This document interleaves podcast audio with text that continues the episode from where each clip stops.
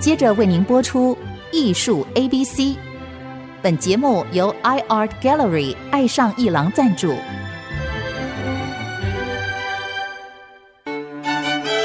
Appreciation, buying and collection。艺术 A B C，艺术入门的三部曲，艺术收藏的必修课，让您成为品味出众的艺术鉴赏达人。您的家成为风格独具的私人美术馆，实时与艺术之美对话。艺术 A B C，陆杰明主持。各位听众，大家好，这里是 IC 之音竹科广播 FM 九七点五，陆杰明老师的艺术 A B C，我是代班主持人郑志贵。我们今天要谈啊，故宫博物院一个很棒的展览。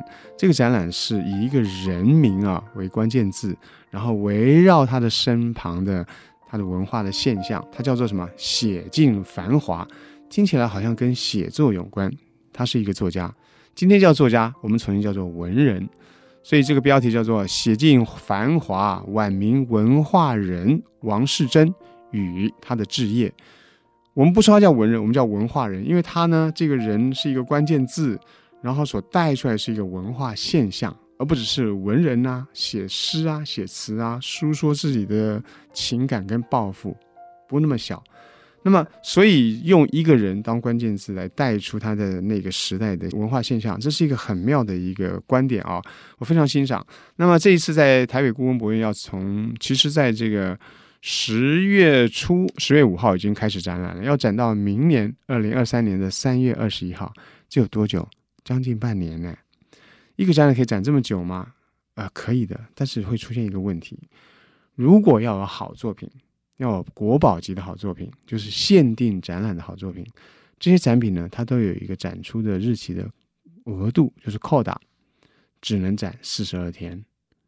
那么如果过了这个时间，它就要撤下来。那这个展览会有些墙面会变成空的，展柜会变成空的，怎么办呢？换展品。所以这个展览呢，在四十二天之后呢，你可以再去看一遍，它有新的展品会出现。那么新的展品就有不得了的名作，因为被换下来的是名作跟现展品嘛，换上去的也一定要是相当分量的现展品。我们就先来谈这个展览是什么样一个观点。记不记得啊？我们谈到这个王士祯的时候，他好像。似曾听过他的名字，我记得大概二三十年前念中学的人啊，他们可能读《古文观止》啊，或者高中的这个课文会有一篇文章叫做《蔺相如完璧归赵论》。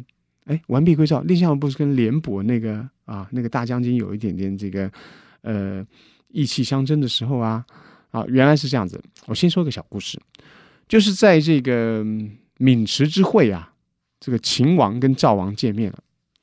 然后秦王啊，呃，就是后来要要并吞六国的那个那个秦王啊，秦王见面了就说：“哎，赵王啊，你听说你很会古琴呐，为我们鼓个琴表演一下好不好？你以国王之尊叫另外国王国王替你演奏，那等于是羞辱人家，对不对？”这时候赵王啊，出使的那个大臣啊，叫做蔺相如，他就一步向前，拿着他的匕首说：“如果你要对待这样子对待我的国王。”我就跟你血溅五步，哇！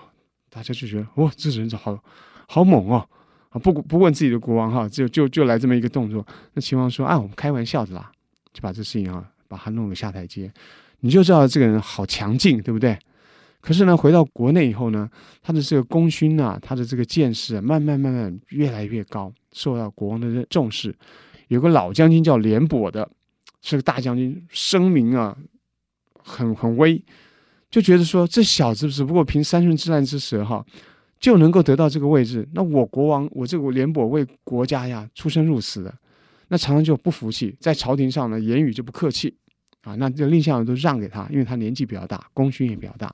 那在这个上班的途中，他那个廉颇的车队很大，也不让他，那他就让廉颇。那么这样子过去之后，廉颇总觉得说，哈，总是重视我这个大臣，对不对？结果旁边有人跟他说。廉颇将军啊，你不知道，他都是让着你，因为是为为国家来着想。哎呀，那廉颇是个很直的人，就听着就觉得说，难道这一切都他让我？是啊，他有这么有才智的人，怎么会跟您这硬碰硬呢？所以他对待你是个非常柔软的身段。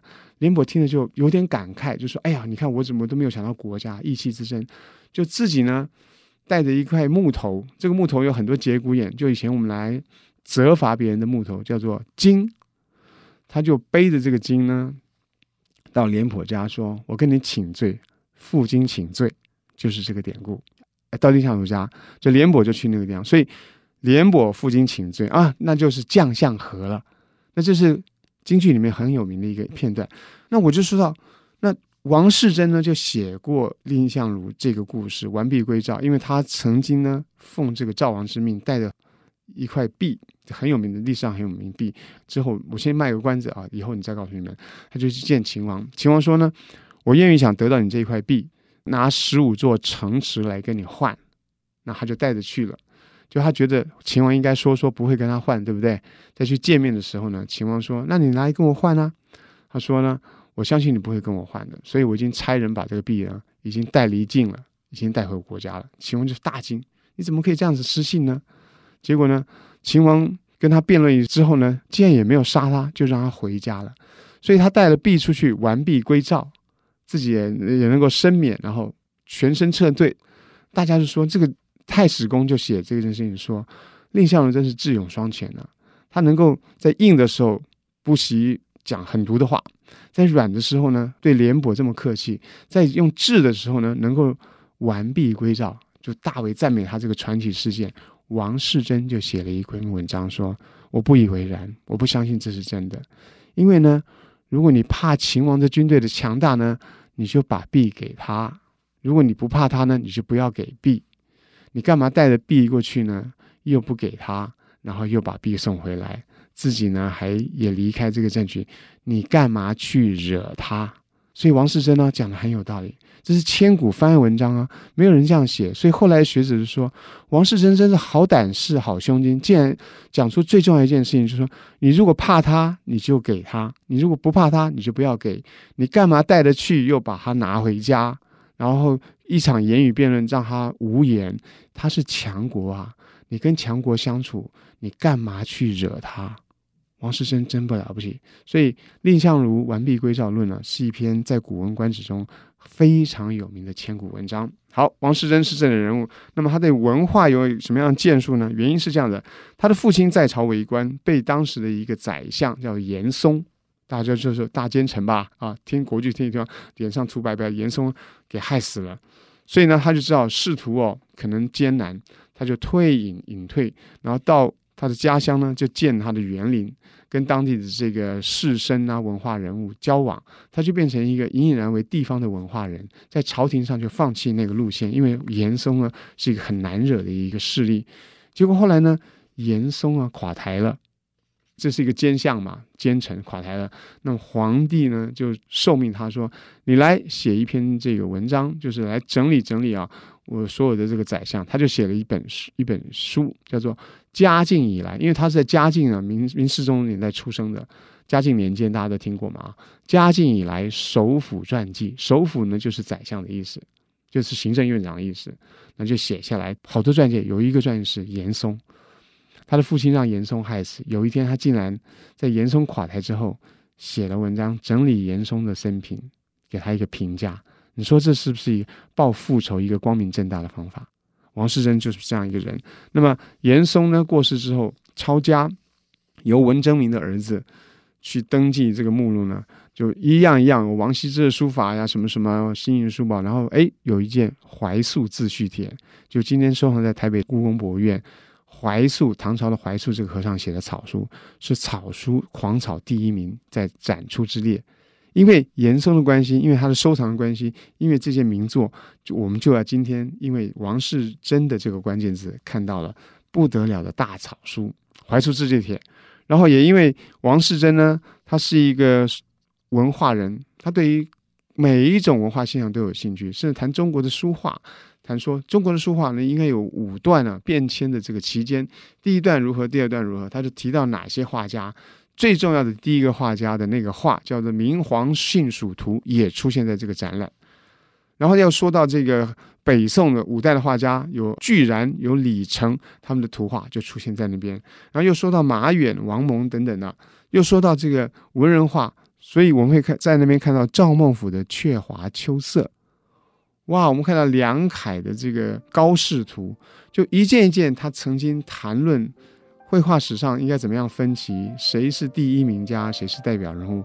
故宫就把这些关键字、这些人物的名作展出来，所以我们看的不只是围绕王世贞他的身世跟当时的文化现象，我们也看到了他笔下品评分类的那一些不同的年代或者那种变迁的阶段重要的图作。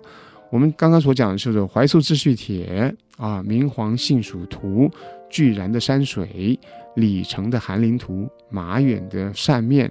王蒙的巨鸥林屋，以及赵孟頫的鹊华秋色等等等，还有书法，我们待会再来谈《兰亭序》的某一个版本。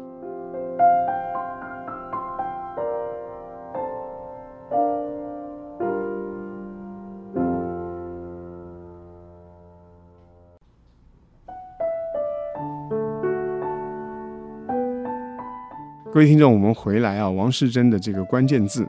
那么，故宫博物院展出写尽繁华晚明文化人王士禛与他的志业，是从二零二二年的十月五号开始，到二零二三年的三月二十一号，超过五个月的这个展览非常值得看。而且它会分两段时间呢、会把第一段时间的现展品呢，在四十二天之后撤下来，然后换上另外的展品，也都是不得了的。光是这一个第一期的现展品就有什么呢？就怀素的自叙帖，我们啊。中国草书中啊，狂草最棒的一件，很长很长的手卷，超过三四公尺。那么这个怀素自己写的是高古游丝啊，然后跌宕起伏啊，美得不得了，好得不得了。那你还会知道什么叫做笔在唱歌，墨在跳舞？那么我们今天讲说写书法呢，是一种端端正正的气概，那叫楷书。或是一种潇洒的行云流水，那叫行书。可是有种字叫做草书，而且又被称为狂草的话，那是多狂呢？你看了怀素的自序帖，才发现，哎呦，那种狂呢，不是狂野的狂，而是那种流畅的。像是用笔在唱歌，用墨在跳舞一样，笔歌墨舞就是看怀素的自叙帖，大家不可错过。那么，可是，在绘画厅啊，那是更为大的一个展厅，有从唐朝的明皇幸蜀图，说是唐明皇啊逃避安史之乱进入四川的那个沿途的情景，看似逃难，可是皇帝呢，跟他的嫔妃呢，还有跟他的这个一路的这个队伍呢，哎，好像在郊游一样，把他画的是一个。从从容容的移居郊游的形式，它也是一绝哦。这个画作呢，是唐朝的那种风格。当然，我们现在考定它是宋代的摹本，即使摹本，也要也有所本才能摹呢。所以，我们可以据此一来推论、来想象、来欣赏唐朝的山水，就是以线条为主的描绘所有的事物，包括山川、土木、建筑、人马。以及软软的云团都可以用线条去构描。之后呢，我们看五代呀，我们看北宋啊，巨然、李成这些画作，大家慢慢去看。我要特别谈有一张画作叫文人画的时代，就是明朝的这个王世贞呢，早就经历了元朝以来文人画。他们有谁呢？有这个赵孟俯啊，有这个倪瓒啊，有王蒙等等人。我们特别今天要谈的就是赵孟俯，有一张画是他的代表作，叫做《鹊华秋色》。就是雀山，就雀就喜鹊那个雀啊，和华不注山，不注就是不注入什么，注入什么的不注哈。华不注山跟雀山两座山呢，画在这个画面的两边，东一个这个尖尖的山，西一个像锅盖的山，然后就画秋天呢、这个水草啊，萧疏，风吹着这个微波，然后一棵一棵树，有的从水中生出来，有的从这个沙洲上生出来，有的在平地上。那么叶子很稀疏，有些还有带点绿叶，有些已经带红了，轻轻松松、松松朗朗的一个场面，你看起来不是那么写实。如果你看过宋朝的这个郭熙的《早春图》啊，还有李唐的《万壑松风图》啊，或者是范宽的《西山行旅图》，你会觉得那个石头好坚硬，那个云团的那个山岚的雾气好真实。可是看到了这个赵孟頫，到了元代了，你会发现不那么真实，但是呢比较轻松。我们称之为啊，有一点写意的味道。那么写意的味道，就大概写你心中的对世界的，或者对眼前的景物的那个感觉、那个 feel 的话，你的用笔呢，就好像有一点点写字的那种笔法，不是那么刻画描绘。我们称它为什么？叫文人画。因为文人呢，读书写字，案头上是纸张，是笔墨，是一个很轻松的文房四宝的活动。那么顺手呢，也画一点东西，把要写字的纸张也画成画。他就是个文人，他的娱乐，我们称之为文人画，因为他们不是专业画家，他们不做绘画买卖，他们不接受委托被别人画什么，他们就把自己对于世界的那种想象啊，那种体验，诗情画意的画在纸上。这种文人画呢，就变成中国相对于职业画家的另外一个轨道。就中国其实有职业画家，有职业的匠师，画亭台楼阁，替你的宫殿，替你的这个。大王的府邸去画壁画，去画那个屏风，去画那种肉桂朱红啊，那非常精美的这个建筑中间的金碧辉煌的青绿山水。那么有另外一种，就是在书房画那种淡淡的墨，大半以这个笔墨水墨为主的，以赵孟頫这样的一路下来的画家，我们就称之为是文人画。那么文人雅兴还会题个诗啊，会盖个印章啊，或者你题我的画，我题你的诗啊，它就变得一大堆字在上面。所以我们看这些画的时候，有时候会有点烦恼，说为什么天空都题满了字，一点都不清爽？那对不起，这就是中国的这个绘画的某个特色。那么他们题字的时候也不觉得天空要清爽，那因为好玩嘛，或者就是一个诗意。所以文人画盖满了章，题满了字，跟那种宋画干干净净的天空是不太一样的。那么鹊华秋色，赵孟頫这张画这次展出了，那不得了的画耶！除此之外，我们还看到有一些啊。难得看到你听过的东西，例如说《兰亭序》，《兰亭序》不是已经消失了吗？可是有很多摹本留在这个世界上，其中有一个摹本是我们的台湾的望族林家所收藏的。他收藏两件书法，一个是《兰亭序》，一个是千字文，叫《兰千山馆》。那么一直以来都让故宫所寄存在那个地方。所以我们在当学生就看过这两两张字，可是它不是故宫所拥有的，它是这个台湾的望族林家所拥有，让故宫寄存的。可是现在已经进了故宫，我们会看到这一件唐太宗的大宰相褚遂良他的摹本《兰亭序》，而且这个字呢是写在卷上面，而不是写在纸上，这是很难得的一个版本。哇！所以大家可以在这次展览围绕着王世贞也看到。这个《兰亭序》的一个摹本，除此之外，还有黄庭坚的《花气熏人帖》也非常之有名。也就是围绕着王世贞这个晚明的文化人，我们不只是说他是一个作家，是一个文人，他是一个文化人。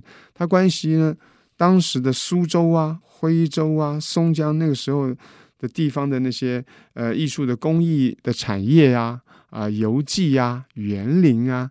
书画的收藏啊，对于绘画的这种理论啊、凭借啊、断代史啊，还有他当时文人啊那些交往啊，他都参与。嗯，那所以这个是一个文化人。我们借由这个人物呢，这个王世贞成为一个关键字，我们才发现后来我们所理解的中国的绘画的分歧啊的概念呢，他也曾经提出过他的看法。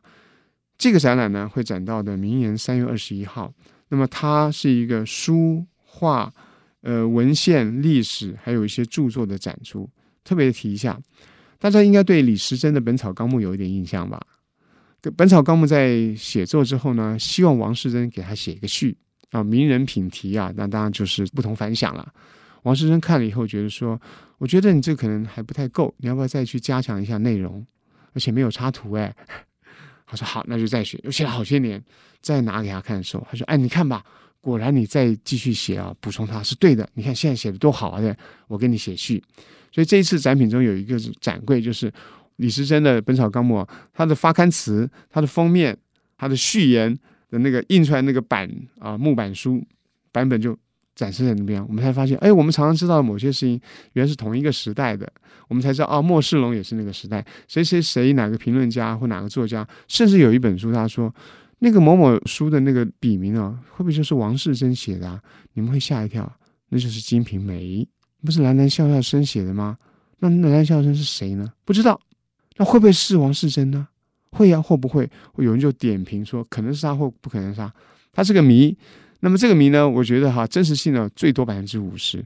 但即使如此，他跟一个文化界的大名人扯在一起，这个话题性是不是很高啊？《金瓶梅》啊，所以这个展览哈，进到一个书法的展厅，你在看《怀素自叙帖》这个名作之前，有一个展柜，就先把有插图本的《金瓶梅》翻开来。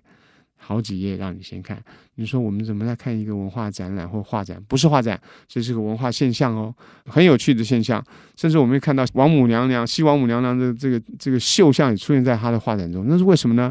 啊，因为他对于这个三才图记啊，对于神怪事件啊，对于民间信仰啊，甚至对于这种苏州地方有一种叫叫做织绣的艺术啊。我们以前讲纺织是用纺，对不对？但是这种刺的，就是。一张丝上面呢，有这个花鸟图啊，有西王母的这个图像啊，这是人家画家曾经画过，可是现在是用绣的，绣上去。那这地方工艺啊，是是很特殊的，他连这个都加以品评哎。各位知道，苏州有苏绣，上海有顾绣，广东有粤绣，然后湖南有湘绣，这在中国都是不得了的刺绣工艺的产品跟工艺的技术，对不对？我们的王世贞对这个都有兴趣。啊，甚至影响了这个市场的评鉴呐，以及他的这个市场的销路。好，王世贞是一个文化人，他在晚明呢，他与他的志业，而不是说他与他的事业，他在公家求职这方面，他好像慢慢淡出。可是呢，他心中所想的事情呢，形成一个现象，我们就称之为志业，因为志呢，就是世人的一个读书人的他心中的理想的反照。写进繁华，晚明文化人王世贞与他的置业，在二零二二年的十月五号开展了，会展到二零二三年三月二十一号。就算已经看过人，也不要忘记，他会有第二期的展示。我们下回再见。